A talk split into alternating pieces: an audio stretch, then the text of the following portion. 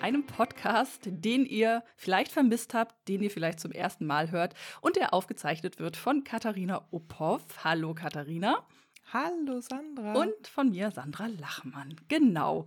Ja, ähm, ich glaube, die letzte Folge ist ein halbes Jahr her. Wir ducken uns beschämt zur Seite, sind jetzt aber zurück mit einer neuen Technik der Aufzeichnung, die uns ganz zuversichtlich stimmt, denn ähm, wir sind ein bisschen an der Technik, aber auch an unseren Charakteren gescheitert im letzten halben Jahr, muss man mal offenlegen. Da haben wir gesagt, das machen wir jetzt auch mal ähm, ganz transparent, was hier los war, weil das vielleicht für den einen, die andere ganz interessant sein kann. Also zum einen wollen wir mal auf die Technik gucken, die wir jetzt gefunden haben und an der wir gescheitert sind und was sonst noch so im Spiel war. Katharina, du bist ja äh, für die Technik vor allem immer zuständig gewesen in, in den letzten Jahren. Erzähl doch mal, was hier überhaupt los war und warum wir so weg waren. Ja, genau. Also wir hatten, als wir im Sommer letzten Jahres die letzte Folge aufgenommen haben, haben wir die nicht gesendet. Woran liegt das? Das lag vor allen Dingen daran, dass Sandra und ich unterschiedliche Qualitätsansprüche haben, so würde ich es, glaube ich, sagen. Ähm, für mich war die Folge okay, für Sandra war sie nicht okay. Und das ist natürlich, wenn man sowas dann zu zweit macht, so ein bisschen so eine Frage, wie geht man damit jetzt um? Ähm, und wir haben so ein bisschen so eine zweijährige ähm, Leidensgeschichte sozusagen mit dem technischen Aspekt dieses Podcasts. Denn wir sind zu Beginn ähm, gestartet mit ähm, Reaper. Das ist eine richtige DAW, so eine Digital Audio Workstation, die viele Podcaster benutzen, in der wir uns miteinander zusammen telefonieren konnten, die versprochen hat, dass äh, man total viele Dinge automatisiert und gut kann rückblickend muss ich sagen, das war einfach zu viel für uns. Das Ding ist halt so machtvoll, dass ich da ein bisschen auch überfordert mit war. Dann haben wir es, und das können wir euch gerne verlinken, wie das hieß. Ich vergesse das immer. Dann haben wir eine, eine Online-Variante. Cleanfeed hieß. Cleanfeed, mhm. genau. Dann haben wir Cleanfeed benutzt.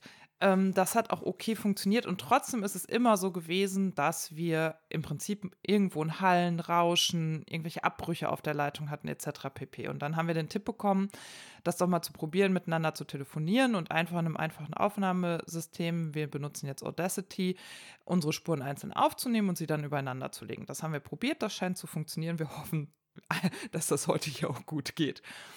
Genau, aber das, woran wir eigentlich gescheitert sind. Und das haben ähm, wir erst haben wir äh, bei näherem Betrachten tatsächlich nach ein paar Monaten festgestellt, muss hm. man sagen. Ja, ja, wir haben da eigentlich vor vier Wochen das erste Mal drüber gesprochen. Ja. Ne? Also zwischen quasi Frühsommer letzten Jahres, ich glaube im Juni haben wir die letzte Aufnahme gemacht und ich sag mal Dezember letzten Jahres haben wir den Podcast einfach ruhen gelassen, weil wir, glaube ich, also ich würde für mich beschreiben, ich habe gespürt, es wäre nicht gut für uns, wenn wir an dem Thema weitermachen. Vor allem in einer Zeit, wo wir sowieso durch äh, Pandemie und äh, allem anderen äh, natürlich auch wenig Zeit und sowieso wenig Energie hatten. Ne? Da scheut man ja auch Auseinandersetzungen genau. noch einmal mehr als sowieso schon. Genau. Und ich habe so Ende 2021 gemerkt, ich hatte schon das Bedürfnis, Klärung in, diesen Pod in das Podcast-Thema zu bringen, weil ich so gerne so ungeklärte Themen mit in neue Jahre oder neue Abschnitte nehme. Und dann haben wir angefangen, nochmal darüber zu sprechen und haben dann, und das fand ich super interessant, dass wir beide abgebogen sind als erstes auf, ja, die schwierige Technik, wenig Zeit, hm, wie kann man das hinkriegen? Und irgendwann habe ich mich getraut zu sagen, Sandra, ich glaube, das sind Ausreden. Ich glaube, uns geht es eigentlich darum, dass wir wissen, wir haben unterschiedliche Qualitätsansprüche. Und es ist auf der Beziehungsebene für uns total schwierig, das zu lösen, ohne dass unsere Freundschaft dabei ähm, über den Deister geht. Und das hat Sandra zum Glück total gut aufgenommen und ähm, hat gesagt, ja, okay, das stimmt. Was machen wir denn jetzt? Mhm. Ja. Und was haben wir dann gemacht? Ähm, ja, vielleicht noch einen Sprung zurück. Man muss wissen, ähm, dadurch, dass Katharina für die Technik zuständig war, ne, hatte sie natürlich auch viel Frickelarbeit, gerade wenn wir Abbrüche drin hatten. Also sie musste sehr viel nachbearbeiten, hatte einen großen Zeitinvest. Ich habe immer die Shownotes geschrieben, ähm, bisschen so äh, Social Media gemacht, so ein bisschen eher so die, die ähm, Arbeit nach außen und äh, Katharina hat sich ähm, nach innen um die Technik gekümmert. Das heißt, wenn ich sage, ja, okay, das Ergebnis ist da, aber nee, das, das haut so nicht hin, verursache ich ihr ja wieder Arbeit. Also ich verursache, dass ihre Arbeit umsonst war und sie wieder neue Arbeit hat. Und das ist natürlich eine ganz, ganz doofe Rolle, der ich mir dann auch immer bewusst war und immer so unsicher war, darf ich jetzt sagen, dass das eigentlich nicht okay für mich ist. Ich wusste ja immer, dass Katharina dann irgendwie innerlich mit den Augen rollt und sagt, oh Gottes Willen, jetzt ist es doch mal gut. Und das ist natürlich dann echt blöd. Also ich neige dann auch dazu zu sagen, pass auf, ich mache das einfach mit. So, das fühlte sich dann für Katharina aber auch nicht gut an, ne, wenn sie das Gefühl gehabt hätte, okay, dieser ganze Workload landet jetzt bei mir. Also das war ja auch so, ich hatte jedenfalls den Eindruck, dass das auch, dass du eigentlich auch Bock drauf hattest, so diese technische Geschichte zu übernehmen. Ne? Also weil du dich da so reingedreht ja. hattest. Mhm. Ähm, und ich habe dann auch für mich festgestellt, das sind halt Mechanismen, die ja nicht nur zwischen uns stattfinden, die kenne ich halt auch aus anderen Zusammenhängen, dass ich denke, ja, okay, ich will der anderen Person nicht jetzt zusätzlich noch mal was zumuten, dann mache ich es halt eben selber. Und manchmal führt das auch dazu, dass ich gar nicht erst mit anderen in das Teilen von Aufgaben gehe oder Projekten, sondern lieber für mich selber arbeite, um diese Rolle nicht einnehmen zu müssen, weil das ist ja auch eine blöde. Also das ist für beide ist das total blöd, ne? Ähm, aber ich fand es total gut, dass das auf den Tisch kam und ähm, genau, wir dann gesagt haben, okay, was können wir jetzt machen? Und gesagt haben, wir machen jetzt noch mal einmal, wir nehmen uns noch mal einmal Zeit. Das haben wir jetzt heute Morgen gemacht. Wir haben uns jetzt zwei Stunden geblockt und gesagt, wir versuchen jetzt eine einfachere technische Lösung. Ähm, versuchen da verschiedene Sachen, keine Ahnung, welche Dateiformate muss man abspeichern, ähm, wie nimmt man auf, ähm, nimmt man doch noch mal ein anderes Tool, also dass wir einmal für uns sagen können, wir haben jetzt alles probiert, äh, nochmal eine bessere Lösung zu finden. Aber wenn wir dann beide wieder nicht mit der Lösung einverstanden sind, äh, oder ich, mit dem Ergebnis, dann lassen wir es halt auch. Aber die, wir haben halt auch beide gemerkt, wir können nicht sagen, ach komm, wir lassen es. Also das war bei mir auch immer klar im letzten Jahr, dass ich da schon dran gehangen habe und mir das schwer gefallen wäre. Also das wäre so ein richtiges doofes Gefühl zu sagen, komm, klappt nicht, wir lassen es.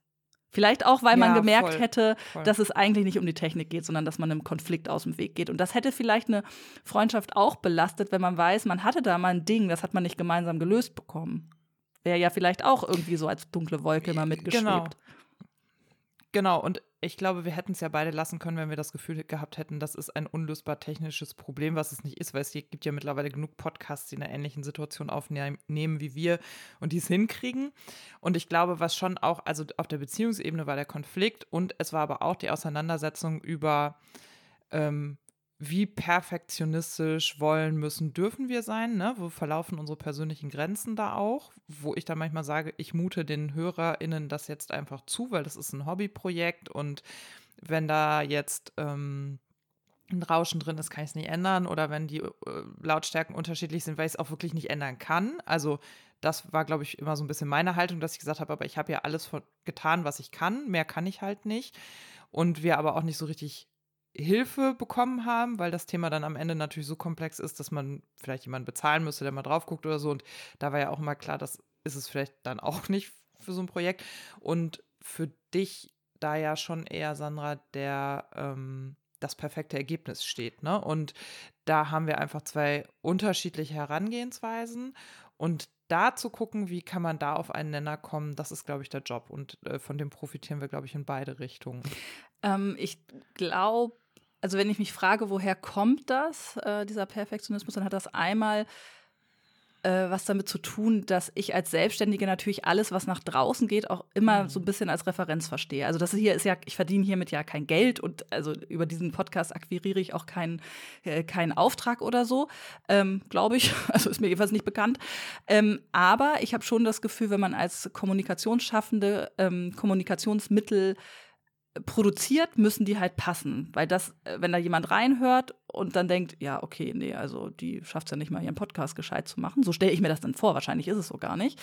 Ähm, das, dem möchte ich eben ähm, nicht ausgeliefert sein in dieser Situation.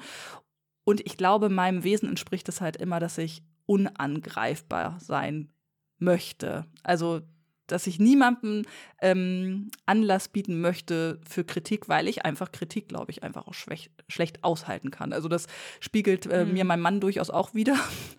also kleiner Seelenstriptease hier, aber ich ähm, kann das irgendwie nicht gut. Ich komme damit nicht gut zurecht. Ich, also nicht so, dass ich dann hier ja Amok laufe und jähzornig werde und sage, das stimmt nicht, aber ich ähm, habe dann schnell das Gefühl, okay, ich habe was falsch gemacht, jetzt ist es für immer zu Ende. Und das ist was, was ich mit dir tatsächlich in den letzten Jahren ge gelernt habe, dass man ähm, auch mal so ein bisschen ruppiger sein kann oder anderer Meinung oder wankelmütig und das aber nicht bedeutet, dass so die grundsätzliche Basis nicht stimmt. Ähm, dass dann Ja, gleich voll, was Schlimmes genau. passiert. Vielleicht ähm, hat das auch damit bei mir zu tun, dass ich ein Einzelkind bin. Also dieses Konflikte zwischen Menschen, die man liebt, Mhm. so auch in der gleichen Generation, das habe ich halt nie äh, erlebt. Ich glaube, Geschwister erleben Mhm. das ja immer, dass sie eigentlich hoffentlich im besten Falle äh, eng verbunden sind, aber sich natürlich trotzdem fetzen. Das kenne ich nicht. Ähm, und ich habe auch in der Vergangenheit Erfahrungen gemacht, wenn ich mal Kritik geäußert habe, ähm, dass Leute dann auch weg waren und äh, beleidigt. Ne? Dann kann man natürlich sagen, okay, dann war das eh keine gute Freundschaft. Aber wenn man sowas mit, keine Ahnung, Anfang 20 mit der besten Freundin im Studium mal erlebt, dann wird man auch vorsichtig damit. Also ich kann das einfach Äh, nicht voll. gut. Aber ich, ähm, auch durch solche Sachen jetzt lerne ich das noch mal ein bisschen besser. Ja, und ich glaube, das hat, ja, also das stimmt schon, das hat viel auch mit der eigenen Erfahrung zu tun. Und bei mir ist es ja eher so, dass ich auch, also ich arbeite jetzt seit fast zwei Jahren auch in einem Unternehmen, was mit einer großen Feedback-Kultur arbeitet. Also das heißt, ich habe in den letzten, gerade in den letzten zwei Jahren auch nochmal verstärkt gelernt, ähm, es gibt Feedback und natürlich kann das kritisches oder lobendes Feedback sein, aber erstmal gibt es Feedback und ich versuche das immer erstmal zu neutralisieren und zu sagen, okay, das ist jetzt aber das Feedback der Person. Also wenn ich jetzt sage, ich finde das Ergebnis nicht so gut, sage ich, ich finde das Ergebnis nicht so gut und ich sage ja nicht, ich finde dich nicht so gut. Und ich glaube, das mussten wir für uns auch erstmal auflösen, ne? weil du, glaube ich, immer den Eindruck hattest, wenn du sagst, du bist mit dem Ergebnis nicht einverstanden, dass du eigentlich sagst, ich bin mit dir, Katharina, nicht einverstanden, so habe ich das nie verstanden, sondern meine, mein Problem an der Sache immer eher war, ja, okay, okay, aber A, also entweder habe ich es so nicht gehört, also wir haben ja auch unterschiedliche Wahrnehmungen, was total gut und wichtig ist, nur so wird ein Ergebnis ja auch rund, darum arbeiten Menschen ja auch in Teams zusammen. Und das andere ist so, ja, okay, wenn ich so wahr, wenn ich es auch so wahrnehme, ich weiß jetzt aber nicht, was ich ändern muss. Und das war ja dann auch der Schritt zu sagen, okay, wir simplifizieren die technischen Aspekte so doll es geht, damit wir wissen, was wir tun können oder Hilfe finden können, weil es zum Beispiel YouTube-Tutorials gibt oder andere Podcastende, die man fragen kann oder oder oder. Und wir hören auf, mit einem Lamborghini zu fahren, obwohl wir uns in einem Mini viel wohler fühlen. So, ne? Und ähm, ich glaube, das ist halt auch nochmal so ein Geheimnis zu sagen, okay, kann es sein, dass wir uns da einfach verstiegen haben? Mhm. Das war so ein bisschen irgendwann mein Eindruck. Ne? Und ich glaube auch, dass ähm, deine, also dass dieses Bewusstwerden von, okay, das ist mir halt auch erst im letzten halben Jahr bewusst geworden, okay, Sandra sieht das natürlich wirklich auch so ein bisschen als Referenz für ihren Job und für mich ist es ein Hobby. Mhm. Und ähm, und natürlich bin ich Kommunikationsschaffende und ich weiß, auch für mich kann das eine Referenz sein und so, aber es hat nicht die Fallhöhe, die es vielleicht für dich hat. Und ich glaube, das ähm, führt ja auch dazu, dass man sich da ein bisschen stärker in der Mitte treffen kann. Aber ich finde das halt auch super spannend, weil ich das natürlich auch kenne. Also ich habe auch beendete Freundschaften in meinem Leben und ähm, habe aber auch immer gemerkt, ich will diese Freundschaft gar nicht beenden. Ich will eigentlich auch diesen Podcast weitermachen. Und ihr da draußen habt ja auch immer gefragt, wann kommt es Ja, vielen Dank. Folge das war so, immer ne? noch mal eine zusätzliche Genau. Motivation. Ja, und deswegen bin ich total froh, dass wir heute hier sitzen am 7. Januar und das tun. Ja, ich auch. Und ich bin total zuversichtlich. Also ich habe wirklich Bock und ich glaube, das kann gut werden. Ich glaube, wir haben jetzt äh, eine Lösung gefunden. Mhm. Das ist total gut. Und ich muss auch sagen, ähm, um, so zum Schluss, dann können wir das auch beenden. Aber ich habe tatsächlich in diesem, nee, im letzten Jahr zwei Erfahrungen machen können mit engen Freundinnen, wo es mal ähm, nicht Konflikte gab, aber kritische Anmerkungen zu mir und meiner Situation und wir das richtig gut gelöst haben und mich das richtig weitergebracht hat. Das war auch schön, das zu sehen, dass es das eben auch gibt, ne? dass man mit wirklich guten FreundInnen ähm, irgendwie auch solche Situationen mal durchlebt und durch das Feedback wirklich weiterkommt. Also das, ähm, genau, deshalb können wir mal ermutigen, ne, ein bisschen. Aber äh, ja, ich glaube, diese Feedback-Kultur, das fehlt vielleicht grundsätzlich noch. Also ist vielleicht auch ein Erziehungsauftrag an uns, ne, für unsere Kinder, dass wir äh, uns das bewusst machen, dass die das immer vor Augen haben, wie man Feedback gibt und was der Unterschied zwischen Feedback und äh, ich tadle dich ist. Auch mit Formulierungen und so. Ne? Ja, genau. Und ich glaube, hinzu kommt ja, das darf man ja nicht vergessen, dass wir durch die letzten zwei Jahre und diese pandemische Situation mit all ihren ähm, Einschränkungen, die es auch gebracht hat, einfach ja auch in einer Situation sind, wo die Kräfte einfach wirklich, also das, ne, wir haben jetzt gerade zwei Wochen Winterferien, äh, ab Montag gehe ich wieder arbeiten und ich merke, ich könnte noch mal zwei Wochen gebrauchen, um überhaupt wieder in einen Zustand zu kommen, in dem ich das Gefühl entwickeln könnte, dass mein Akku geladen ist. Also ich merke das ja auch, dass ähm, viel von dem, was vor der Pandemie möglich gewesen wäre, auch ne, ich glaube, da hätten wir uns einfach schneller zusammengefunden und schneller vielleicht da auch Klärung reingebracht. Aber es brauchte jetzt auch ein halbes Jahr, weil ja unser beider Kraftreserven einfach auch an anderer Stelle gebraucht Na klar, wurden, wenn ne? du Das immer so ja dieses mal äh, so schwankende Schwert über dir hast, dass du vielleicht demnächst 14 Tage in Mhm. Quarantäne musst und die To-Do-Liste ist lang auf der Arbeit und, und, und. Das schwingt ja immer mit. Allein das, ne? Diese Unsicherheit, was ist morgen? Und das ist so kräftezehrend. Genau. Ja. Und dann halt zu wissen, okay, es ist nicht nur, wir setzen uns eine Stunde hin und nehmen einen Podcast auf, sondern wir bearbeiten ihn vielleicht nochmal zwei Stunden nach und dann passt es aber nicht, dann sind halt drei Stunden weg. Ja, ne? und hat vielleicht eine zwischenmenschliche Auseinandersetzung noch oder Mhm. zumindest miteinander ja in medias res gehen und dafür fehlt eben auch die Kraft, ne? Also Dinge zu Absolut, klären. Und ich, vielleicht ist es dann auch ganz schlau zu sagen, komm, dann legen wir das zur Seite, bevor man jetzt Hals über Kopf äh, total müde an einem Mittwochabend irgendwie sich gegenseitig irgendwie ein paar Sachen in den Kopf wirft und dann sagt, komm, wir lassen es einfach, lohnt sich doch nicht. Vielleicht ein kleiner Tipp an dieser Stelle. Ähm, könnte sein, es ist gut, wenn ihr solche Auseinandersetzungen einfach ein bisschen ruhen lasst. Wir sind alle fertig. Und das ist ja was, das ich gelernt habe mit dir, ne? Also, weil ich bin ja so eine, ich muss dann sofort direkt und sowieso mit dem Kopf durch die Wand. Da bin ich Ehrlich, dann ist mir halt noch die nie aufgefallen. Ist dir noch nie aufgefallen, ne? Wusste ich schon. Nee, aber da bin ich einfach dann auch ein bisschen die älteste von äh, vier Kindern und dieses, da ist dann kein Raum für später, sondern muss immer alles jetzt sein. Und das fand ich jetzt für mich ganz gut auch mal zu lernen, auszuhalten, dass es falsche Zeitpunkte gibt. Das ist so ein Learning, was ich auch ähm, aus dem letzten Jahr mitnehme, dass es Zeitpunkte gibt, die man beachten soll. Und das fand ich ganz lustig. Ähm, ich folge ja der School of Life äh, Berlin auf Instagram und die machen gerade so eine Reihe, da geht es darum, ich glaube, um gute Neujahrsvorsätze oder so. Und das sind jetzt so mehrere Teile gewesen. Und in einem Teil diese Woche haben sie auch geschrieben, dass es quasi darum geht, die vermeintlich kleinen Dinge zu beachten, nämlich wo ist der Blutzuckerspiegel, ähm, sind wir gerade müde, Wo stehen wir haben im wir Zyklus, auch bei Entscheidungen wo stehen so wir ganz wichtig. Genau, so, also diese alles das, was wir tendenziell als eher unwichtig betrachten oder einfach gar nicht mit betrachten, dass man das in Beziehungen aber auch mit in die Waagschale wirft, wenn man sich die Frage stellt, ist das der richtige, also müssen wir jetzt über diesen, dieses Thema reden oder gibt es einen besseren Zeitpunkt, an dem alle ausgeglichener sind und dann kann man da halt auch mit klarem Kopf drüber reden.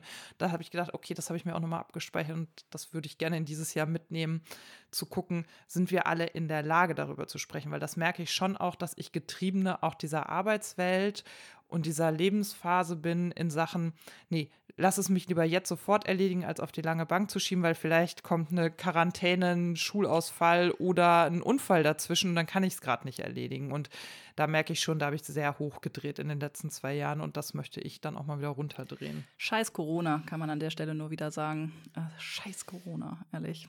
Naja, zwei Ja. Jahre später sitzen wir hier immer noch, aber ich hoffe echt, dass wir Ich glaube ja, Herbst dass- nächsten Jahres ja, noch ich- mal so den letzten Nachklapp haben und dann vielleicht hoffentlich mal durch sind mit der Nummer. Ja, aber ich glaube auch gleichzeitig, dass das nur das Warm-up war für das, was uns als Gesellschaft bevorsteht. Ne? Also das ist ja das, was Luisa Neubauer und ähnliche Personen ja auch immer sagen. Da ist eine Klimakrise, die gerade zwei Jahre keine Beachtung gefunden hat, die immer drängender wird. Und ich glaube, dass wir mit Einschränkungen leben müssen, die uns im Außen, die im Außen verursacht werden und die auch dadurch verursacht werden, dass Teile von uns nicht so ticken wie wir und Hm, dass wir Stimmt. uneinheitlichere Positionen haben und so, dass wir zu unserem Alltag werden. Und Hast du ähm, Don't Look Up ist das, geguckt? gute- Don't Look Up mit, Mhm. ja, ne? Also ich finde, das Ich habe es kaum Ja, ausgehalten. es ist wirklich, es legt den Finger so in die Wunde und das äh, passt zu dem, was Mhm. du gerade sagst. Ne? Das äh, ist natürlich äh, grob überspitzt, aber das stimmt na trotzdem im Kern. Ähm, diese Spaltung, also Spaltung sagt man ja immer, Abspaltung von gewissen Gruppen in der Gesellschaft, dass das, äh, wenn wir in Sachen Klimaschutz uns einschränken müssen, Komfortzonen verlassen müssen, Entscheidungen getroffen werden müssen, das wird nicht dazu führen, dass wir uns alle hier noch ähm, mehr wieder miteinander solidarisieren. Nein. Nein. Und es, ich glaube auch, dass also große gesellschaftliche Fragen ähm, einfach geklärt werden müssen. So, ne? Also die, diese Wissenschaftsjournalistin, ähm, Nü, oh, sorry, ich kann den, ich habe den Namen gerade vergessen. Ähm, ihr wisst schon, die hat auch auf Funk erklärt, die immer ganz viel Corona. Wir verlinken euch das nochmal. Die hat neulich mal gesagt, dass sie glaubt, dass wir zum Beispiel einen ähm, kurzen Anstieg von ähm, Anstrengung jetzt brauchen, um dann aber eine bessere Lebenssituation für alle zu haben. Und die hat das am Beispiel der Frankfurter Innenstadt gemacht. Sie meinte, sie sei gerade in Frankfurt und ähm, wenn sie sich den Autoverkehr anguckt, dann finden eigentlich alle Beteiligten den Autoverkehr kacke. Die Autofahrer finden es doof, weil sie nur im Stau stehen. Die Fußgänger finden es doof, weil sie nicht durchkommen. Die Radfahrer finden es durch, doof, weil sie umgefahren werden. Anwohner finden es doof, weil es laut ist und stinkt. Umweltexperten finden es doof, weil die Feinstaubbelastung so hoch ist. Und gleichzeitig halten wir an diesem total alten System von alle Autos müssen in die Stadt und Parkplätze haben und so weiter die ganze Zeit fest. Wenn wir jetzt einmal diese Anstrengung machen, uns zu überlegen, wie kann es denn für alle besser werden, dann gehen wir diese Anstrengung einmal und dann landen wir auf einem Plateau, was aber besser mhm. ist. Und das fand ich so überzeugend, dass ich dachte, ja, genau, das ist doch der Punkt. Es geht doch gar nicht darum, dass wir es für alle schlechter machen wollen, sondern der Klimawandel ist ja auch eine Chance, es für alle besser zu machen.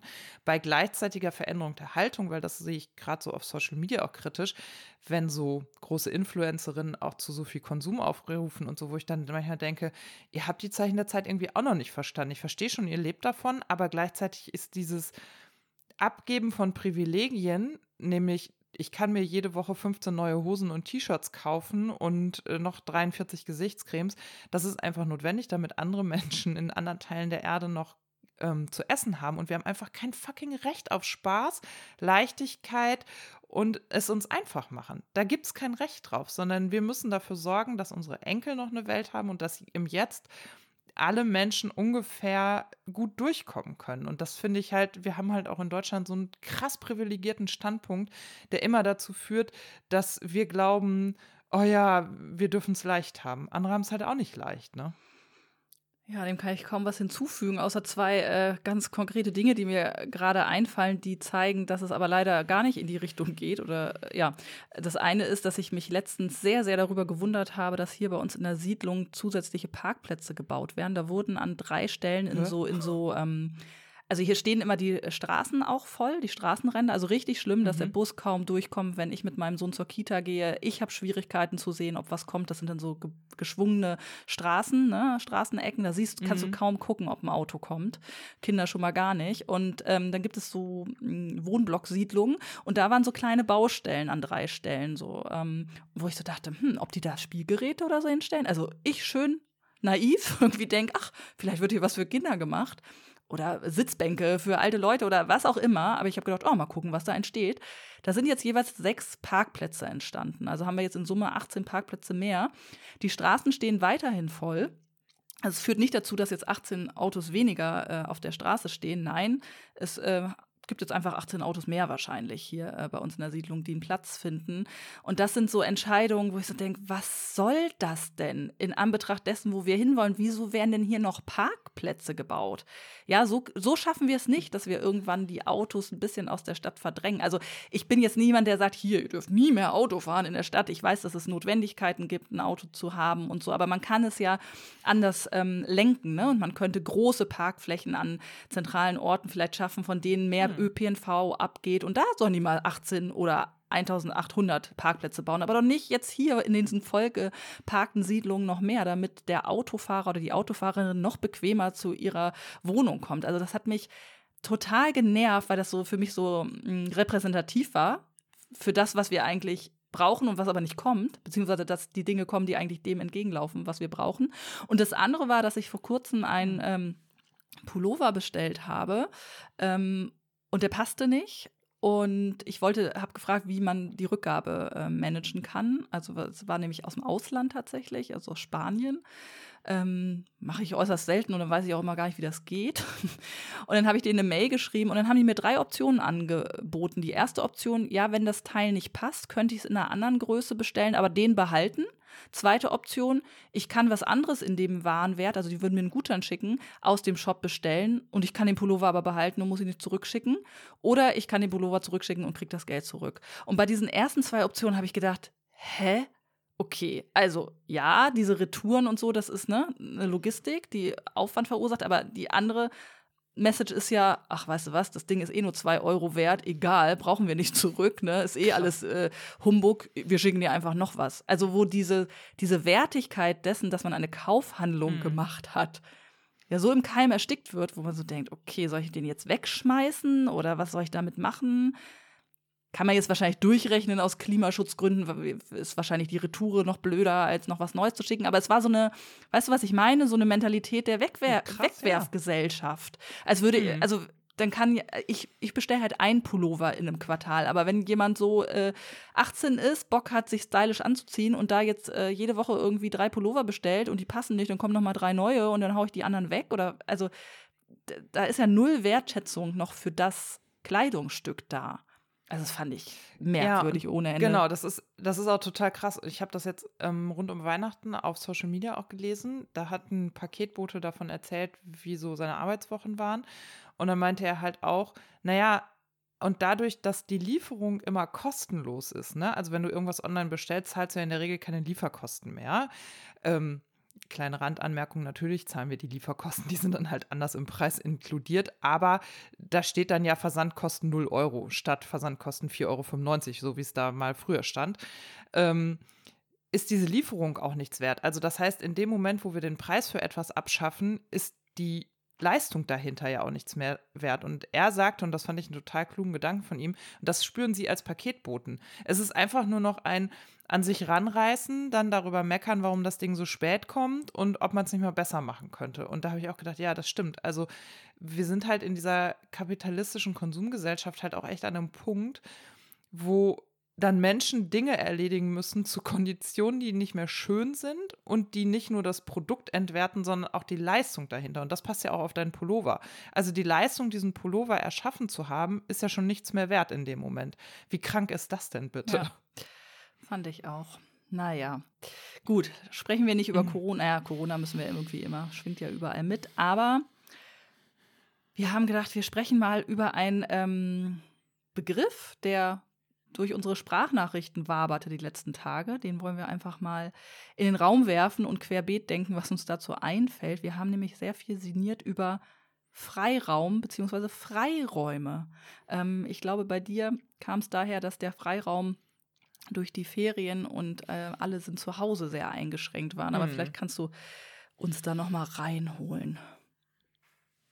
Ja, genau. Also es ist so, dass äh, ich in diesen Ferien gemerkt habe, also wir wollten eigentlich eine Woche zu Hause sein und dann eine Woche mit dem Camper nach Italien fahren, was Spoiler nicht stattgefunden hat natürlich. Und ähm, wir hockten also ein weiteres Mal in Ferien zu Hause und die erste Woche hat mal gar nicht gut geklappt, sondern wir sind uns hier ziemlich auf die Nerven gegangen. Weihnachten war anstrengend, weil NRW auch bis zum 23.12. noch zur Schule gegangen ist. Ne? Also wir, wir haben quasi am 23.12. um 17 Uhr alle zusammen Feierabend gemacht und sollten äh, 12, 24 Stunden später zusammen Weihnachten feiern das hat nicht so gut geklappt. Und ähm, ich habe mich dann die ganze Zeit gefragt, was ist eigentlich das Problem? Weil wir sitzen ja sicher trocken und sauber und merkte dann aber, dass ich, ich bin overtouched auf allen Ebenen. Ich will, also ich habe keine, im letzten Jahr kaum Zeit alleine zu Hause gehabt. Ich habe sowieso kaum Zeit, in der ich mal nicht beschäftigt bin, so würde ich es jetzt vielleicht mal zusammenfassen. Und auch wenn ich mir Pausen nehme, füllen die den Akku nicht mehr auf. Und dann haben wir beide ja so ein bisschen darüber gesprochen, was ist das? Und dann kam von Sandra total zurecht der Hinweis, das ist halt fehlender Freiraum. Also Corona hat das nochmal verschärft, aber das ist auch so ein bisschen in mir angelegt. Das war schon immer mein Verhalten. Ich bin schlechter drin, dass meine Familie, oder ich kann das schlecht aushalten, dass meine Familie allein Dinge ohne mich macht. Also dieses Papa fährt mit dem Kind mal in den Tierpark und ich bin währenddessen zu Hause. Das kann ich ganz schlecht aushalten, weil ich immer denke, oh, ich habe ja nur ein Kind und ähm, das hat jetzt ein Erlebnis und jetzt bin ich bei dem Erlebnis nicht dabei und was ist denn das dann für eine Erinnerung für ihn und was ist das für eine Erinnerung für mich und darf ich das eigentlich, mir jetzt Zeit für mich zu nehmen und was mache ich denn in der Zeit und dann funktioniert mein Hirn ja so, dass mir dann eine Million Dinge einfallen und am Ende liege ich aber Netflixend auf dem Sofa. und habe dann hinterher wieder das Gefühl, ach so, jetzt habe ich aber die Zeit gar nicht genutzt. Also dieses also Gedankenkarussell kenne ich auch ne? total. Da mhm. wäre jetzt meine Rückfrage, also wenn du in dich hineinhorchst, in solchen Situationen, hast du, du, Katharina Oppoff, Lust, in den Tierpark zu fahren? Würdest du das, also würde dir das nur unabhängig Nein. von der Familie Spaß machen und was geben? Nein. Okay, Nein. weil das ist ja, das Nein, ist ja, das ist ja die, das ist ja die wichtige Antwort, denn ich habe durchaus auch eine Freundin, da würde die Antwort anders ausfallen. Die ist so voll dieser Mhm. Family-Mensch, die möchte dieses Erlebnis teilen. Aber gut, da sind wir uns einig, weil das kenne ich nämlich auch in manchen Situationen, dass es dieses Gefühl ist von, was denkt mein Kind, was denkt mein Mann, was gehört sich Mhm. eigentlich und äh, oh Gott, wir haben uns die ganze Woche nicht gesehen, wäre doch schön, ich wäre auch dabei. Okay, dann sind wir da auf dem gleichen Stand, weil das kenne ich natürlich auch. Mhm.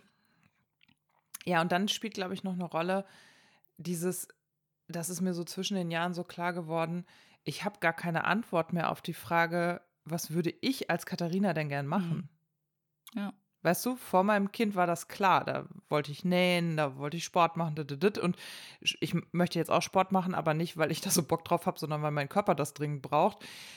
Und dann hört es aber auch auf. Ich spüre dann, ah, Bücher lesen, okay, aber da brauche ich dann halt auch wirklich einen Raum der Ruhe für. Den habe ich dann halt, also auch in mir selten.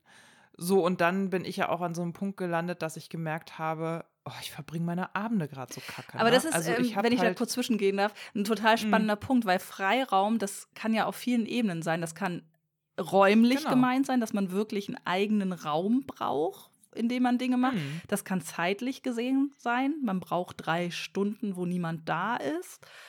Oder eben, ja, wie du sagst, so inhaltlich, innerlich, dass man sagt, der Raum Mhm. in mir ist gerade nicht besetzt mit, oh Mist, ich muss noch entscheiden, ob ich mein Kind nächste Woche trotz der ähm, Inzidenzen in die Kita bringe oder ähm, ich habe drei Stunden oder ich habe den Raum in mir, den ich nicht füllen muss mit Kindergeburtstagsvorbereitung oder Urlaubsplanung für den Sommer oder so, ne? Also, dass man wirklich weiß, da ist Platz in meinem Kopf. Die Tabs sind zu, sind nicht zehn Tabs Genau. auf.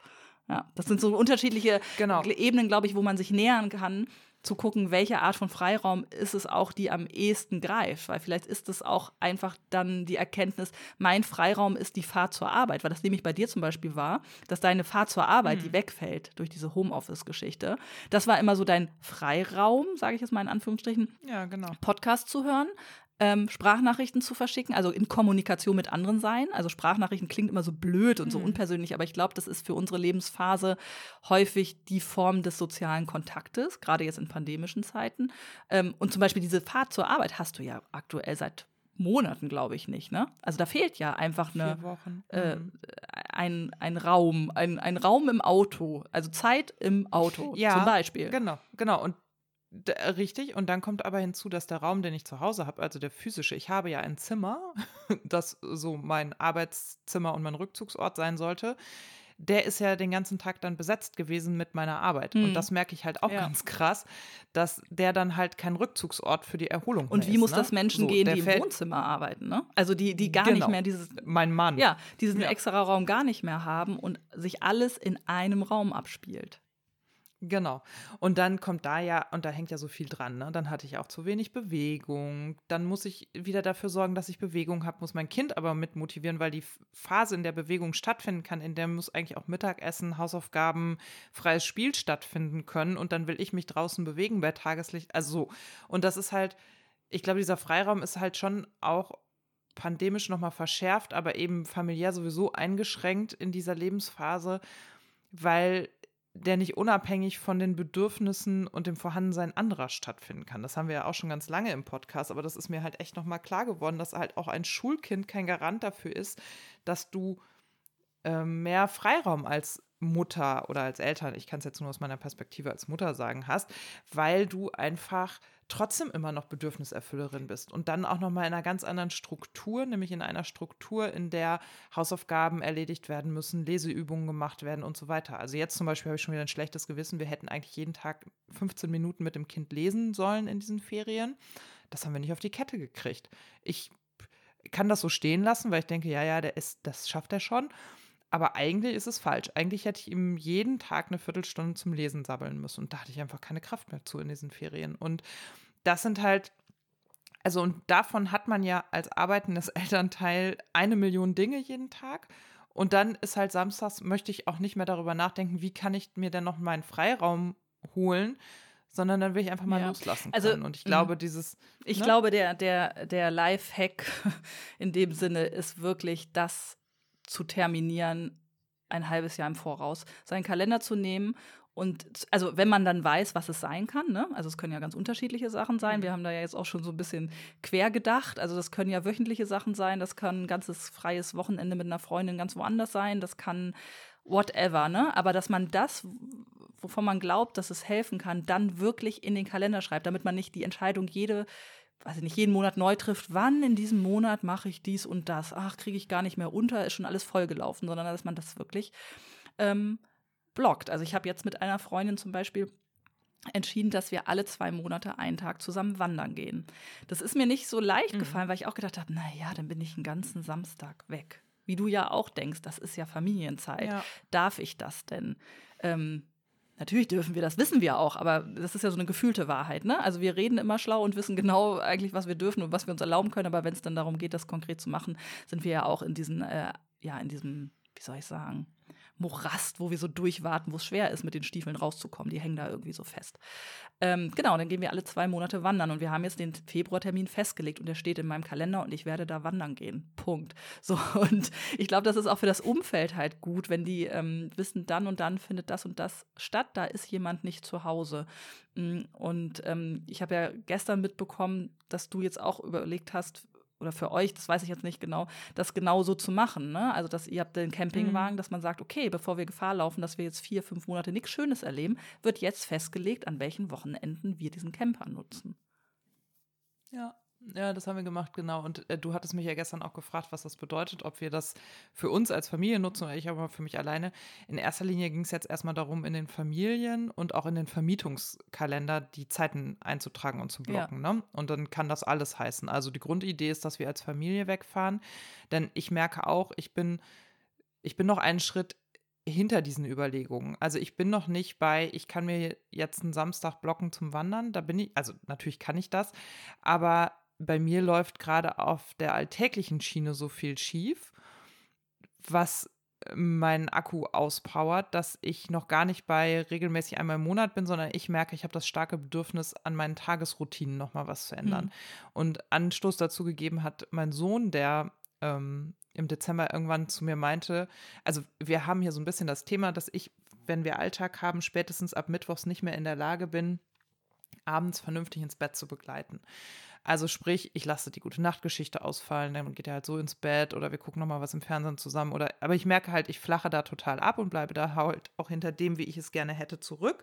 Und er merkt das auch und ihm ist es halt auch ein Bedürfnis eigentlich, dass wir dann nochmal im Bett liegen, was lesen, kuscheln, ein bisschen Zeit haben. Aber ich habe da ab Mittwochs einfach keine Geduld mehr für gehabt im Dezember.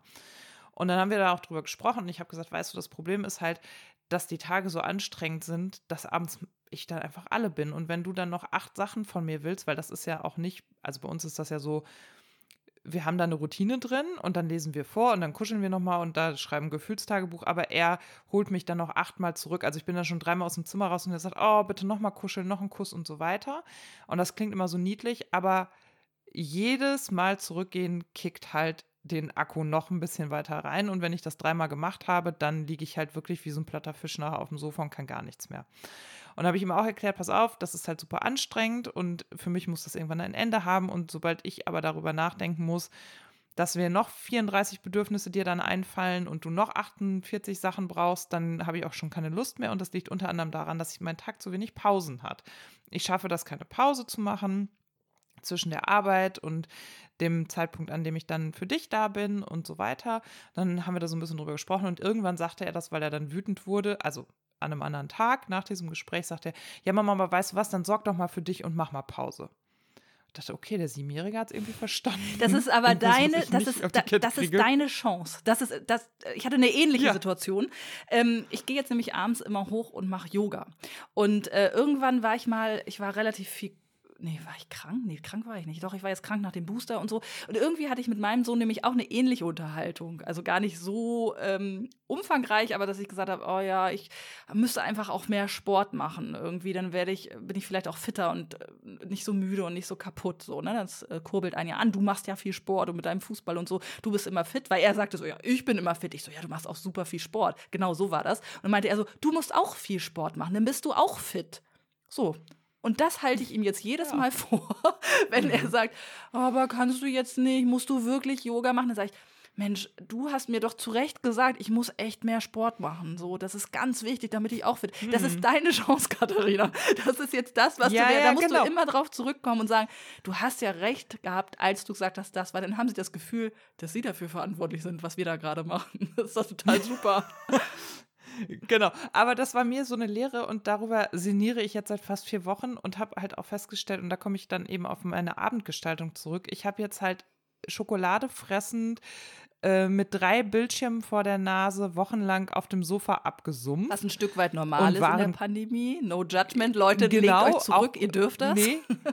Solange es sich gut anfühlt. Genau, aber bei mir, genau, und bei mir hat das jetzt aber dazu geführt, dass ich gemerkt habe, ich lenke mich halt davon ab, Gefühle zu mhm. fühlen. Mhm. Also entweder durch Essen, durch Scrollen, durch ich fülle Warenkörbe, so. Und ich habe das jetzt mal aufgelöst. Ich habe mir zum Beispiel jetzt für bis Ende März einen Konsumverzicht auferlegt. Also es wird kein Spielzeug gekauft, es wird keine Kleidung gekauft. Ich habe gestern ein letztes Mal Stoff bestellt, weil ich dringend T-Shirts nähen möchte. Und da, da schließt sich dann wieder der Kreis, ne?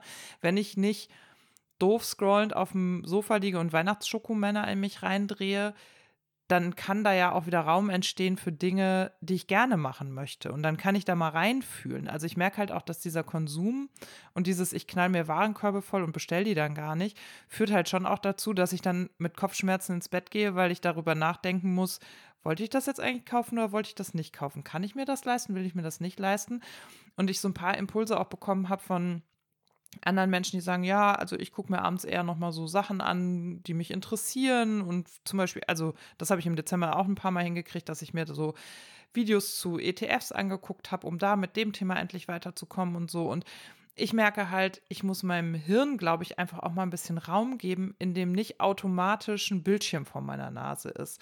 Und ähm, jetzt habe ich nämlich hier diese Medi Morrison Yoga Challenge auch mit angefangen, habe Tag 1 in Woche 1 mitgekriegt. Wir haben jetzt Freitag, also ich bin da nicht so schnell dabei und stress mich damit auch nicht. Und da sagte eine Freundin zu mir, ja, das habe ich auch gesehen, aber da sind 45 Minuten Einheiten dabei, wann willst du denn die machen? Und dann dachte ich so, naja, abends. Weil das stimmt schon, dass ich Sport eben unterkriege am Tag, das ist echt schwer und erfordert sehr viel Willenskraft auch von mir, die ich manchmal nicht mehr habe.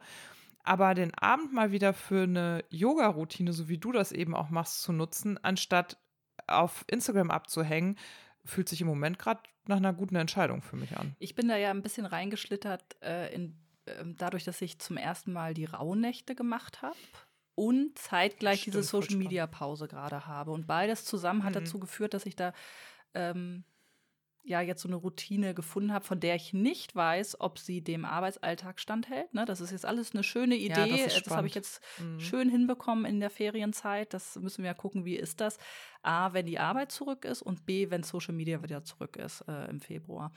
Ähm, diese Rauhnächte, ich bin da nicht spirituell angekommen, überhaupt nicht. Ich habe dazu keine Affinität, Tarotkarten, äh, die andere Welt, das sind alles Dinge, die so weit weg von mir sind. Aber ich habe in den vergangenen Jahren ähm, immer gemerkt, dass ich die, über diesen Begriff stolpere und das irgendwie ganz schön fand, diese Idee am Ende des Jahres, sich ganz bewusst bestimmte Fragen zu stellen und einfach innezuhalten, ein bisschen Kerzen anzuzünden und so. Ne? Also eher diese Atmosphäre drumherum. Und das mhm. habe ich jetzt ähm, gemacht, habe das eben immer mit äh, Yoga verbunden habe das immer abends gemacht, habe den Raum dunkel gemacht, habe ähm, das alte Zimmer unterm Dach von meinem Bonussohn, die ja jetzt, die Bonussöhne sind ja nicht mehr hier und da steht noch sein Bett und irgendwie ein altes Sofa und Bücherregal und so. Das habe ich ein bisschen freigeräumt. Da liegt jetzt halt immer die Yogamatte. Ich räume das also auch nicht wieder zusammen. Da liegt ein Feuerzeug, da liegen die Kerzen, da liegt das äh, kleine Tagebuch so. Also ich schreibe nicht wahnsinnig viel Tagebuch, also keine Sorge, ich journal jetzt nicht mhm. noch so rum. Äh, das ist das, was ich dir auch mal geschenkt habe, dieses äh, One Line a Day, wo man wirklich. Das nur, ist übrigens, ja. ja. Das können wir mal verlinken verlinken, äh, wenn ich dran denke. Mm, das ist nämlich ein Tagebuch, wo man fünf Jahre lang immer für den gleichen Tag kurz aufschreibt, was war oder einen Gedanken, den man hatte oder ein Zitat oder was habe ich gemacht. Also bei mir ist es wirklich faktisch, dass ich sage, heute war das und das und das und das bleibt in Erinnerung so und dass man dann fünf Jahre lang immer zurückschauen kann, was eigentlich am 13. März war oder so. Das liegt da und ähm, genau, und dann gehe ich dann da halt hoch und äh, mach das. Also mach mir Kerzen an, mach's aus, hatte jetzt ein bisschen so Räucherzeug, ähm, mach dann da mein Yoga und dann ist es eine Dreiviertel bis Stunde um und dann gehe ich wieder runter. Und dann gehe ich meistens ziemlich schnurstracks ins Bett. Und ich weiß, dass ich normalerweise auch, also im November hättest du mich im November um diese Uhrzeit gesehen, hätte ich genauso wie du meistens nicht auf der Couch, sondern im Bett gesessen, ähm, Instagram eingeatmet und mich auch darüber geärgert, dass ich davon nicht loskomme. Und so habe ich jetzt ganz viele andere Dinge gemacht. Also diese Abendroutine. Ich habe ähm, jetzt unser ähm, Keller-WC angefangen zu renovieren. Ich habe ein Buch gelesen. Ich habe schon den Kindergeburtstag für meinen Sohn vorbereitet. Ich habe meinen Großputz gemacht und nie darüber nachgedacht, wie ich das jetzt bei Instagram dokumentiere. Und ähm, ich merke, hm. wie viel Freiraum es plötzlich bietet, wenn man da nicht mehr unterwegs ist. Ähm, wobei ich nicht verteufeln möchte. Ja, also ich, ich nutze das gerne und das hat auch sehr viele Vorteile, so ein Medium, absolut. Also ich möchte das nicht missen, auch für Debatten und so. Aber es ist erschreckend eindeutig, wie viel Raum es nimmt. Voll, finde ich auch.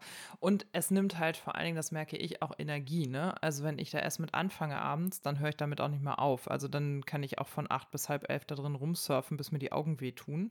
Konzentriere mich nicht mehr auf die Serie, die läuft und solche Dinge. Also ich glaube, das hat schon auch viele Nachteile und gleichzeitig viele Vorteile. Es ist an ganz vielen Tagen auch mein Tor zur Welt. Also wenn ich morgens aufgestanden bin, ein Zimmer weiter ins Homeoffice gefallen bin, dann einen Kilometer zur Schule falle, um das Kind abzuholen, Nachmittag mit Kind mache, dann ist das schon auch so ein bisschen mein Tor zu dem, was ich halt nicht erlebt habe an dem Tag oder um mich damit Gleichgesinnten zu verbinden und zu merken, oh, das geht zum Glück gerade auch noch mehr Menschen wie mir so, ne? Und das ist aber, glaube ich, genau da die Balance zu finden, die für einen selbst in der jeweiligen Phase passt, das ist, glaube ich, die Aufgabe. Und das ist mir noch nie gelungen, diese Balance zu finden. Also ich muss da komplett raus, sonst schaffe ich es nicht. Das ist einfach auch so perfide ah, okay. alles mhm. aufgebaut, dass man da ja einfach drin hängen bleibt.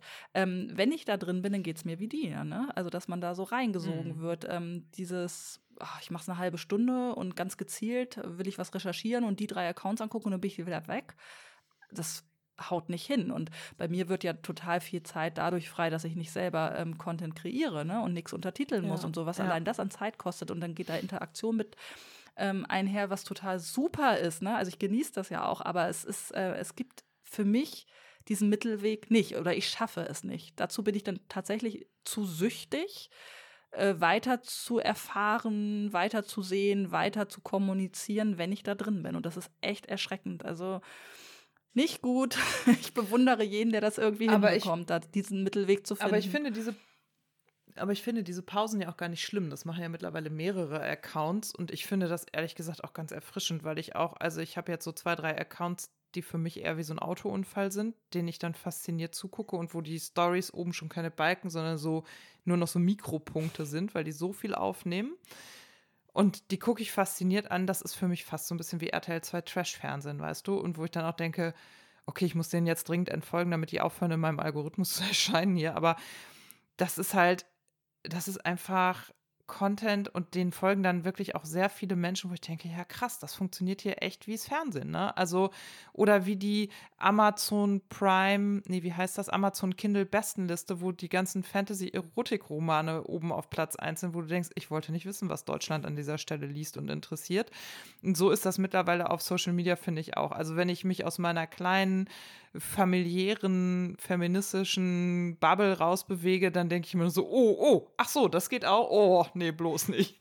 Und ähm, da merke ich aber auch, dass da so viel Content dann auch produziert wird, dass ich denke, boah, bis ich da den Tag nachvollzogen habe, ja. bin ich halt auch eine Stunde weiter. Was ne? mir jetzt aufgefallen ist, ähm, wenn ich mal reinschaue, ich mache ja ein bisschen was auf dem Bremen-Account noch, also das ist ja nun mal Arbeit, mhm. Lohnarbeit, ähm, dann gucke ich schon mal ähm, quer, so immer ein halbes Stündchen oder so, gucke ich schon mal, was so läuft auf den Accounts. Was mir so aufgefallen ist und mich fast schon stört, ist etwas, was ich sonst genau brauche oder auch gut finde, weil es eben diese Verbundenheit äh, schafft, die man sich wünscht als soziales Wesen, diese Vorhersehbarkeit der Accounts, äh, der Inhalte auf Accounts. Mhm. Ich weiß mhm. bei vielen Accounts, wenn ich das jetzt anklicke, worum es gehen wird. Es wiederholt ja. sich. Es sind immer dieselben Thesen, die belegt werden, dieselbe Empörung, die ich teile, gar keine Frage. Das sind immer wichtige Themen. Aber es ist so vorhersehbar, wo ich denke, ja, das, ähm, ja, ich weiß das und man muss es wahrscheinlich oft sagen und nochmal und es reicht immer wieder neue. Aber für mich war das erschreckend, ähm, wenn ich jetzt reingucke, zu erleben, dass ich eigentlich weiß, was mich erwartet. Da habe ich mich auch nochmal gefragt, ähm, also ich will das gar nicht verteufeln, weil wie gesagt, ähm, Sichtbarkeit für Themen ist ja auch wichtig, aber es ist so monothematisch auf vielen Accounts und das ähm, hat, hm. hat seine Faszination, weil man sich mit denen verbinden kann, weil das Thema einen auch interessiert, aber gleichzeitig ist es auch so, ja, es wiederholt sich einfach. Es wiederholt sich, es wiederholt sich, es wiederholt sich. Ja, und mir geht auch auf den Keks. Also ich entfolge gerade auch wieder allen, die mir dieselben Rabattcodes um die Ohren hauen. Also ich weiß, davon leben viele Influencerinnen vor allen Dingen auch und das ist ein Geschäftsmodell. Aber ich habe da keinen Bock drauf. Also ich will, ich würde, glaube ich, eher ein Steady-Abo abschließen und den Leuten damit sozusagen, in, die Leute damit in ihrer Arbeit unterstützen, weil ich da wenigstens dann auch Inhalte kriege, als dass ich noch fünf Rabatt Codes bekomme. Ich finde, das ist auch so lame. Das ist auch von den Unternehmen so lame. Also dieses, äh, oh, weiß ich nicht. Ja, ich. Aber also ich hadere auch, ich arbeite ja auch in dem System, das muss man ja auch sagen. Ich bin ja auch Teil des Ganzen, auch wenn ich das nicht als Privatperson tue, aber ich bin ja nun mal einfach für die Social-Media-Strategie unseres Unternehmens auch zuständig und auch in der Funktion fragen wir uns ständig, was können wir denn für Mehrwert bieten und merken halt auch, wenn wir den Mehrwert bieten, der die Zielgruppe wirklich interessiert inhaltlich, dringen wir aber bei Instagram gar nicht durch. Also und das ist halt echt auch so ein Thema, ne? dass die Algorithmen, also dass man immer im Kopf behalten muss, wer ist denn hier Kunde und wer ist Ware. Und wir sind allesamt die Ware von Meta, wie es ja jetzt heißt. Ähm, und die verdienen halt das Geld mit uns. Und da hin und wieder auszusteigen, ist, glaube ich, eine total gute Idee, auf jeden Fall. Lass uns nochmal zurückkommen zum Freiraumthema. Lass uns mal über Freiräume nochmal. Ja. Vielleicht haben wir ja noch so ein paar konkrete Sachen, die auch für euch als HörerInnen irgendwie nochmal so ein Impuls sein können, wie wir versuchen, Freiräume zu generieren, welche wir uns vielleicht auch wünschen würden. Ähm, ich, ich, glaube, Freiräume steht auch fast schon, mh, mm, geht schon fast sehr stark, oh Gott, geht schon fast sehr stark, oh Gott, babylonische Sprachverwirrung. Also hängt eng zusammen mit dem Begriff äh, Selbstbestimmung. Ich glaube, das ist das, was auf der täglichen Ebene ja gerade bei uns mhm. Eltern immer das Ding ist, dass wir nicht selbst darüber bestimmen können, wo wir um 20.17 Uhr sind und ob wir da nicht vielleicht äh, irgendwie gerade die Küche sauber machen wollen, sondern ähm, das Kind nochmal ruft, weil man nochmal ans Bett kommen soll oder so. Ne? Ich glaube, das ist, ähm, und das ist ja auch ein Thema in der Arbeitswelt. Also selbst, mir ist äh, beim Arbeiten halt diese Selbstbestimmung auch total wichtig und Freiraum, dass ich nicht jede jede Art und Weise, wie ich ein Projekt löse, erst rückkoppeln muss und in irgendwelchen Arbeitskreisen besprechen muss. Also so zum Beispiel kann ich ja auch nicht arbeiten. Ne? Also ich glaube, wer sehr gern selbstbestimmt ist, der braucht halt noch mehr Freiräume als vielleicht andere. Ich glaube, es gibt durchaus auch Menschen, die gern so ein bisschen enger geführt werden, wenn man jetzt aufs Geschäftliche guckt. Ähm, aber auch im Privaten gibt es ja zum Beispiel diese Paare, ne, die alles zusammen machen, die eng umschlungen abends einschlafen und alles zusammen machen. Das ist zum Beispiel ja was, was ich auch überhaupt nicht kann oder will. Ne? Ich glaube, du auch nicht, würde ich jetzt vermuten. Vielleicht seid ihr da sogar noch enger als wir, nee. aber ähm, das ist ja auch so eine Typfrage. Aber ich glaube, einen gewissen Freiraum braucht jeder, um gesund und also mental gesund zu bleiben. Und da ist ja die Frage, wie kann man die herstellen? Und bei uns können wir natürlich nur darüber sinnieren, ähm, konkret, wie das im Familienalltag vor allem gelingen kann. Also erzähl doch mal, vielleicht hast du ja jetzt schon, mhm. also du hast den Camper ähm, jetzt, den habt ihr schon mal geblockt für einige Wochenenden, einmal genau, im Monat, oder? Genau, ich einmal im Monat, genau, und auch direkt die erste Osterferienwoche und in den Sommerferien drei Wochen, weil wir natürlich auch Urlaubsplanung mit unseren Teams machen müssen, das ist ja vollkommen klar. Kön könnte das ähm, auch eine Entscheidung jetzt wieder sein, doch äh, ins Büro zu fahren, um diese Fahrten zu haben? Hast du darüber mal nachgedacht, ob der Effekt auch. Ja, also ich würde wahnsinnig gerne wieder mehr im Büro arbeiten. Ich habe ja auch so ein bisschen meine Stunden hochgesetzt und werde demnächst einen vollen Tag arbeiten. Das merke ich. Ich hätte gerne, also das wäre eigentlich mein Wunsch. Ich würde, in, wenn ich es mir aussuchen könnte und wenn es für alle passen würde, lieber drei Tage Vollzeit arbeiten und zwei Tage gar nicht, als jeden Tag alles zur Hälfte. Das merke ich. So, ich komme besser mit klar strukturierten Tagen klar. Das wird hier betreuungstechnisch nicht gehen und das geht auch in der Teamsituation im Moment gerade nicht. Aber wenn ich es mir aussuchen könnte, würde ich drei oder dreieinhalb Tage arbeiten und ein oder anderthalb Tage frei haben, um klarere Strukturen für mich auch schaffen zu können, weil ich schon merke, ich brauche das auch. Also ich werde jetzt, wir probieren das jetzt mal, ob ich immer montags einen langen Tag mache. Das hat jetzt heute gerade dazu geführt, dass wir sehr viel telefoniert haben, um zu gucken, wie kann man das ähm, hinorganisieren. Aber ich weiß, dass das mir helfen wird, weil ich einfach weiß, da fahre ich dann zum Beispiel den ganzen Tag ins Büro und das wäre auch mein Wunsch, da ins Büro fahren zu können und das nicht im Homeoffice machen zu müssen, so ein acht Stunden Arbeitstag plus Pause. Ähm, Das könnte was sein. Für mich kann es was sein, andere Abendroutinen zu finden. Und, das habe ich ähm, neulich mit einer anderen Freundin besprochen, ich mein Kind und ich haben ein Grenzenthema, was wir dringend miteinander bearbeiten müssen. Also mein Sohn übertritt in seiner hohen Bedürftigkeit in einer Tour meine Grenzen. Das war auch nochmal ein Feedback meines Mannes zu Beginn der Ferien. Ähm, und ich tue da nichts mehr dagegen. Und diesem Kind mal wieder seine Grenzen aufzuzeigen und zu zeigen, du darfst bis hierhin gehen und nicht weiter, was dann auch eine Konsequenz hat von, du gehst jetzt eine halbe Stunde in dein Zimmer und spielst. Das schaffst du. Und ich kann in dieser halben Stunde etwas anderes tun, weil das merke ich im Alltag das meinte ich ganz zum Anfang mit overtouched. Ich bin overtouched von Berührung, Kuscheln, angefragt werden. Wenn ich, also dieses klassische Mama, das kann der hier mit seinen sieben Jahren immer noch in totaler Ausdehnung und vor allen Dingen in der Erwartung, dass jetzt sofort etwas passiert. Geduld ist ja wirklich nicht die Stärke meines Kindes, aber der ist sieben Jahre alt, das muss er jetzt halt leider lernen. Und dann auch, nein, du wartest jetzt, bis ich soweit bin. Und das ist, glaube ich, für mich ein Schlüssel im Alltag, um auch wieder Freiraum zu kriegen, weil ich fühle mich gegängelt. Mhm. Ne? Also ich fühle mich von meinem Kind gegängelt. Ähm, oder es drückt und drängt halt die Arbeit. Mhm. So, das sind die zwei Zustände, die ich am Tag ja, habe. Ja, da muss was dazwischen, ne? Genau. Oder, also meine These genau. ist aber auch, ähm, dass so regelmäßige Sachen, einmal im Monat irgendwas zu machen oder mal eine längere Zeit, ein langes Wochenende mit Brückentag wegzufahren, dass das den Akku durchaus ein bisschen aufladen kann, dass man das besser aushalten kann im Alltag. Also ich, ich gebe dir vollkommen recht, dass man natürlich jetzt ja. nicht immer im Alltag durchkesseln kann ohne Pause. Ne? Also da, da, keine Kur der Welt. Ja, schickt mich äh, drei Monate auf Mutter, äh, nee, nicht Mutter-Kind, sondern nur Mutterkur. Das heißt dann auch nicht, dass ich den Rest des Jahres irgendwie hier geduldig, irgendwie lächelnd alles erfülle. Da, darum geht es mir nicht. Aber ich glaube, man darf äh, schon dem zugestehen, dass das einen Effekt haben kann, wenn man sich darauf auch freuen kann, dass man weiß, okay, also wir haben zum Beispiel die, den Freiraum, dass äh, ein Wochenende im Monat äh, meine Eltern das Kind haben, was auch super luxuriös ist, aber ganz oft habe ich das Wochenende vorher, wenn ich irgendwie so Augenrolle innerlich und denke, oh, jetzt muss ich noch das und dies und das, denke ich, aber nächstes Wochenende ist das nicht. Und das hilft manchmal schon, ne? Also, dass man sowas hat, worauf man hinarbeitet und wenn das halt ein freier Tag am Wochenende ist oder ein regelmäßiger freier Nachmittag, wo Mann und Kind oder umgekehrt Mutter und Kind, wenn jetzt ein Mann zuhört, ähm, oder eine Frau, wie auch immer die Konstellation ist, ähm, wenn man das vor Augen hat, das kann schon auch was mit einem machen. Das stimmt. Aber da merke ich so, das haben wir als Familie gerade auch nötig. Also das ist so ein Learning aus diesem Jahr. Dieses, ne, wir haben uns ja den Camper auch gekauft, um wegfahren zu können. Dann hat das ganz oft nicht geklappt.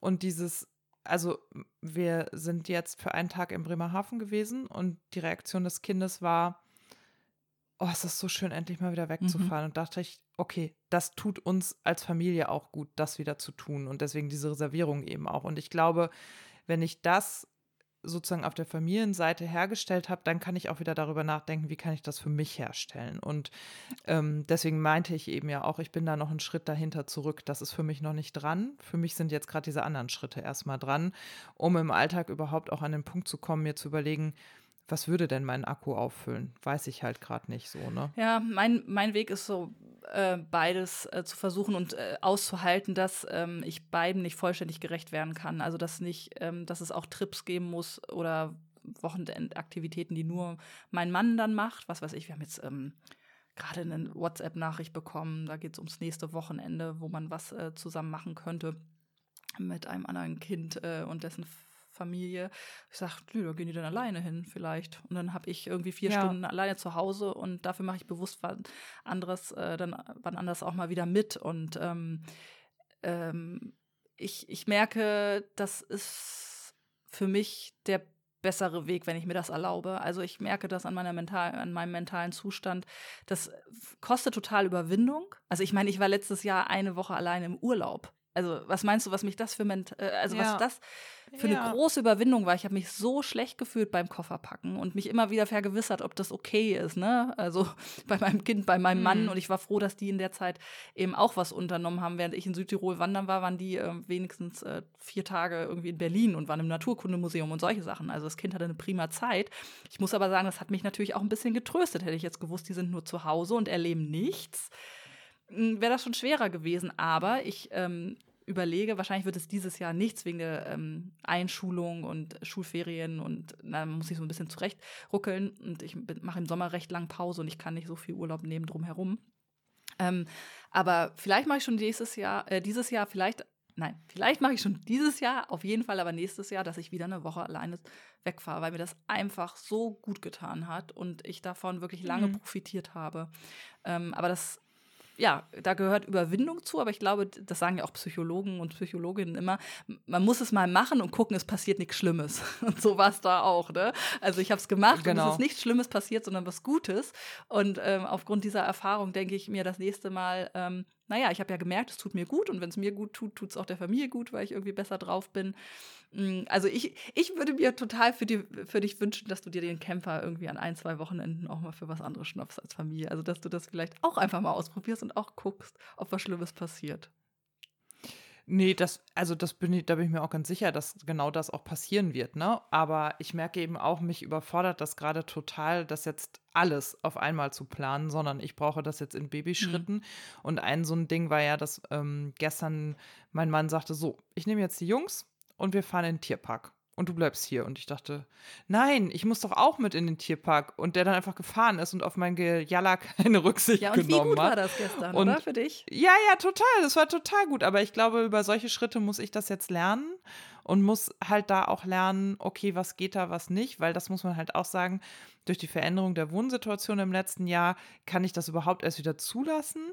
Und ähm, da habe ich halt auch nochmal so eine ganz eigene Geschichte mit, die ich hier nicht erzählen werde, aber das ist halt einfach ähm, für mich auf noch einer weiteren Ebene schwierig. So. Und ähm, diese Schwierigkeit abzubauen, das wird, glaube ich, Ziel des Jahres. Und ich hoffe sehr, dass ich hier im Dezember sitze und dir erzähle, wie viele geile Erlebnisse ich alleine habe. Ja, und ich wünsche mir, dass du ähm, im Oktober hier bei mir vorbeifährst und mich reinlädst in den Camper und wir ins Meer fahren und einen coolen Tag zusammen haben oder so. Das würde ich mir Also ich, äh, das ist auch mein, eine gute Idee. mein Wunsch an dieses Jahr wäre, dass es wirklich mal klappt, dass wir uns mal wiedersehen. Also wirklich dickes Ausrufezeichen dahinter, Katharina. Crazy. Der Ball ne? liegt bei ja. dir. Ich, ich, würde mich freuen. Das wäre echt gut. Und vielleicht kann man das ja irgendwie kombinieren. Das wäre ja ganz cool. Ja. Ja. Ähm, einen, einen letzten Tipp habe ich noch, den ähm, ich weitergeben möchte. Das hat mir auch eine Freundin letztens erzählt. Ich habe die Lösung nur fürs Büro, aber sie hat die für zu Hause. Vielleicht ist das auch was. Ähm, die hat sich Noise Cancelling äh, Kopfhörer gekauft für mhm. zu Hause und hat mit ihrem Sohn, der ist, glaube ich, auch fünf, ja, ähm, die Verabredung, wenn ich die drauf habe, dann ist wirklich, bin ich gerade nicht ansprechbar. Ist jetzt nicht so, dass sie 24 Stunden damit mhm. rumläuft, mhm. ne? Also das macht sie jetzt nicht. Mhm. Ähm, aber also diese, diese so Pavlovscher Hund mäßig, aha, Kopfhörer, sie ist nicht ansprechbar. Also diese Kopplung herzustellen beim mhm. Kind und gleichzeitig so abgeschirmt zu sein, das glaube ich, ist für sie eine Lösung. Ich weiß gar nicht, wie es sich bewährt hat, aber ich weiß, dass sie die ähm, etabliert hat zu Hause. Fand ich auch irgendwie gut. Also manchmal sind es ja auch so kleine Dinge, wo man denkt, ist doch irgendwie freaky, die vielleicht aber auch einen Effekt bringen können. Nee, das habe ich jetzt auch schon ein paar Mal gelesen von Müttern, die das machen. Also gerade so, die ähm, nicht im neurotypischen Spektrum sind, denen das total hilft. Ähm, mein Mann hat ja so Noise Cancelling AirPods, der ist dann auch wirklich nicht ansprechbar. Also das hört man dann, glaube ich, nicht. Ich kannte die Over-Ear, also mit so, dass du wirklich siehst, dass du Kopfhörer drauf hast. Die machen mich ja immer ein bisschen nervös, muss ich sagen. Ich habe das Gefühl, ich kriege einen potenziellen Unfall oder so nicht mit. Aber das ist, glaube ich, auf jeden Fall super hilfreich, gerade wenn man auch sehr stark auf Geräusche ähm, reagiert. Und ich habe auch eine Freundin, die mehrere Kinder hat, die benutzt die auch, um einfach mal diesen Lärmpegel auszuschalten, der dann da halt herrscht. Ne? Ja. Also ich habe, wie gesagt, jetzt äh, fürs Büro welche. Ich habe ja Freiraum aufgegeben bei meiner Bürosituation. Mhm. Ich bin ja von einem Einzelbüro jetzt auf eine Coworking-Fläche mhm. ins Casino Futur gezogen. Wie funktioniert das gut. für dich? Ähm, richtig, richtig gut. Und damit hätte ich nicht ähm, gerechnet. Es ist natürlich wie erwartet für mich schon, wenn ich texten muss oder so ein Problem, dass so Gewusel hier und da um mich rum ist. Mhm aber es wird ausgewogen von dem Gefühl, äh, eine Gemeinschaft zu haben, weil das hat ähm, der Gründer der, dieser Bürogemeinschaft sehr gut hergestellt. Also das ist keine, keine anonym zusammengewürfelte Geschichte. Das ist wirklich, das sind Disziplinen, mhm. die verwandt sind. Das sind alles Menschen, die mit Marc, dem Gründer, schon zu tun hatten, wo, wo ein gemeinsames Wertesystem ähm, im Raum steht, wo man eine gewisse Sympathie untereinander schon hat. Also das ist ähm, eine sehr bewusste Zusammensetzung und er hat das von Anfang an als Community, das ist so ein abgesprochen ja, abgehalfterter Begriff, aber als Gemeinschaft, als Gruppe, als wir sind, wir gehören Mhm. zusammen, so setzt er das auf, hat auch ähm, eine Community Managerin fürs Haus, die dafür sorgt, dass wir ähm, regelmäßig äh, alle zwei, drei Monate ein Treffen haben, dass ähm, wenn es Probleme irgendwo gibt, dass das besprochen wird, dass Lösungen gefunden werden, dass äh, alles da ist, was wir brauchen und das bewährt sich total, mh, dass dieses, also auf der, wie soll ich sagen, auf der Facility-Ebene läuft alles. Ich muss mich um nichts kümmern, der Drucker geht Mhm. immer, tralala, ne, das ist super. Und wir haben Raum, uns als Menschen miteinander zu verbinden und das klappt hervorragend und es ist für mich ein total gutes Gefühl, eine Gemeinschaft wieder in meinem Alltag zu haben. Weil ich habe ja hier in Bremen keine Clique, also keine freundschaftliche Clique, ähm, was mir, seit ich aus Heidelberg weg bin, total fehlt. Ich habe das absolut genossen, irgendwie so eine Gruppe zu haben, die sich untereinander kennt und äh, wo man miteinander im Austausch ist, weiß, wann der andere Geburtstag hat, zusammenlegt fürs Geburtstagsgeschenk und so, weißt du, so einfach so eine, so eine Gruppe, die Mhm. irgendwie miteinander verbunden ist. Und dieses Gefühl habe ich da jetzt auch, obwohl ich noch nicht alle gut kenne und man mit dem einen oder anderen mehr zu tun hat als mit der anderen. Ähm, aber es ist schön, wieder unter Leuten zu sein. Und ich hätte nicht gedacht, dass ich dieses Gefühl einstellt. Ich war sehr skeptisch, wie das sein würde, weil ich eben jemand bin, der sehr viel Freiraum und unbeobachtete Zeit und Ruhe braucht. Ähm, und das ja hatte mit meinem Einzelbüro, das ich gemietet habe, wusste ich die ganze Zeit, oh, das kann auch nach hinten losgehen. Aber es geht erstaunlich gut. Natürlich mit diesen Situationen, dass man denkt, oh, ich muss, müsste jetzt echt mal in Ruhe texten, wie mache ich es? Aha, ich kaufe mir jetzt mal solche äh, Kopfhörer. Und wir haben auch darüber gesprochen intern, vielleicht auch noch ein kleiner Hack. Ähm, wenn man auf so einer großen Bürofläche ist und dann an Leuten vorbeigeht, die so Kopfhörer aufhaben, weiß man nicht, hören die Musik, hören die gar nichts, haben die einen Zoom-Call, was ist da los? Und so kam es immer zur Situation, dass man irgendwo vorbeigegangen ist und gegrüßt hat und gesagt hat, hey, hallo, und äh, ich mache gerade Kaffee, möchtest du auch? Und dann fuchtelt derjenige, weil er im Gespräch ist, ne? Und es waren immer so blöde Situationen. Und wir haben jetzt so kleine Fähnchen hergestellt. Jeder hat so ein Fähnchen, das er anklippen kann an seinem Schreibtisch, wenn wir nicht äh, ansprechbar sind. Also das sind auch so Kleinigkeiten, wo Ach, wir cool. einfach, wenn wir durch eine der Ja. zwei Etagen gehen, ähm, die große Kaffeemaschine ist eben in der ersten, ich sitze in der zweiten. Wenn ich da jetzt Mhm. reingehe, weiß ich, mit wem kann ich kurz schnacken, weil man will ja auch nicht unhöflich sein, aber wer möchte jetzt auch deep Mhm. work-mäßig nicht gestört werden? Und das sind so kleine Sachen, da Ja. muss man einfach als Gruppe dann auch Regeln finden. Und ich glaube, das gilt in der Familie Ach, genauso wie an so einem Arbeitsort, dass Ja. man sagt, vielleicht auch Abteilungen bei euch oder so, dass man sagt, wie gehen wir mit sowas um, ne? wenn jemand sich vertiefen möchte, wenn jemand mal Abstand braucht. Ich bin zum Beispiel jemand, der auf ähm, Familienfeiern oder großen Partys oft nach zwei Stunden weggeht in irgendeinen Raum, wo niemand ist und sich da zehn Minuten hinlegt. Kle- Kleines Insight. Verstehe ich Ich total. brauche das, ne? Und so kann das ja im Geschäftlichen auch sein, Ja. dass man sagt, ich brauche jetzt mal kurz eine Ruhe. Und wir haben einen Workshop-Raum unten, einen großen, wenn der nicht ähm, vergeben ist, gehe ich auch da manchmal hin zum Arbeiten, eine Stunde, weil ich denke, ich muss jetzt mal wirklich hier irgendwie tiefer einsteigen und will jetzt einfach auch keine Menschen um mich herum haben. Ja, und das ist ja eigentlich auch der Vorteil, wenn man die Kombi aus Office und Homeoffice hat, ne? Die schätze ich ja sehr. Also das ist ja mein Hack, dass ich gerne drei oder vier Tage im Büro bin und dann ein oder zwei Tage zu Hause, weil ich schon auch merke, wenn ich von Montags bis Donnerstags im Büro war, dann bin ich da so overtouched von Großraumbüro, Eindrücken, Ablenkung und so, dass ich dann total gerne den Freitag auch zu Hause arbeite, weil ich da einfach mal wieder also und sei es, dass ich halt über der blöden Kompression keine Hose tragen muss, die mich noch zusätzlich Ja. einengt. Also das Mhm. hat ja, ne, das hat ja einfach viele Dimensionen von Freiheit und Freiraum. Also, ne, das, und da, das ist ja auch eine davon. Ich kann vielleicht Kleidung tragen, die mich seriös wirken lässt und mir trotzdem gut tut und so. Ne? Also diese, und diese Fähnchen-Idee, die werde ich auf jeden Fall Montag ins Team mitnehmen. Und haben wir wirklich relativ simpel gebastelt. Also Ben hat es gemacht. Wir hatten damit gar nichts zu tun. Der hat einfach äh, so gelbe, dickere Pappe oder Folie so in Fähnchenform ausgeschnitten, Mhm. wie so eine Art Strohhalm da reingezwirbelt äh, und so diese Clipser, die du auch an so diesen mm, Brettern hast, weißt du so, also so diese Schnips, Ja, wie heißt ja. sowas, ich weiß nicht.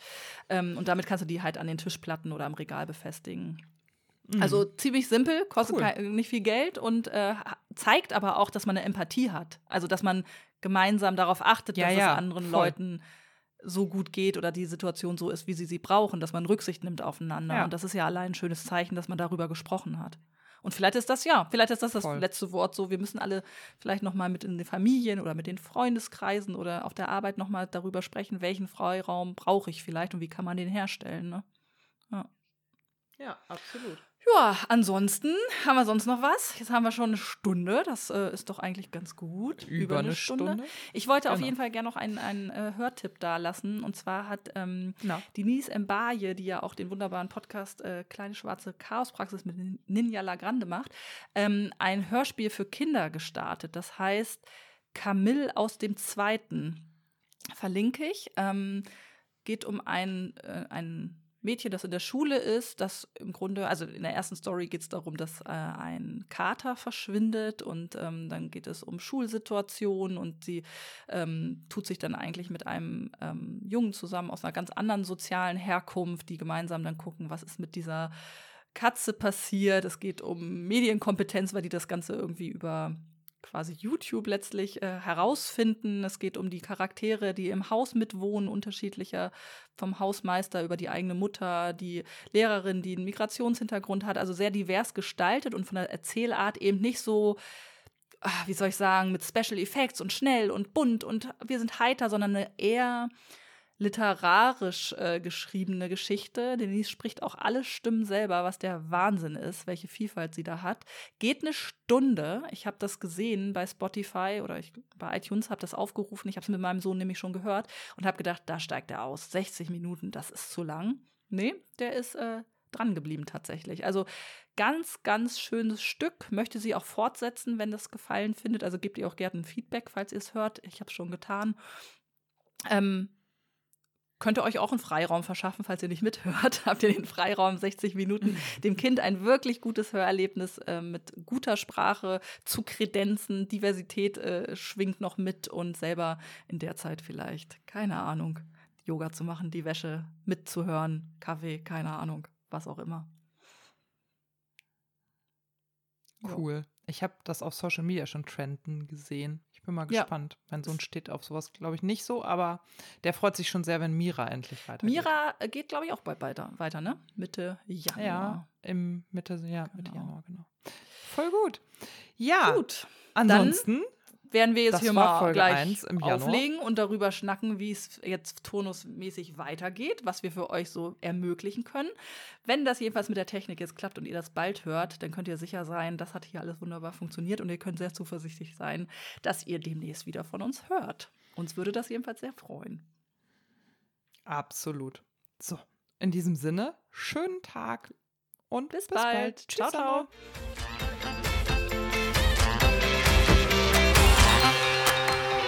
Thank you.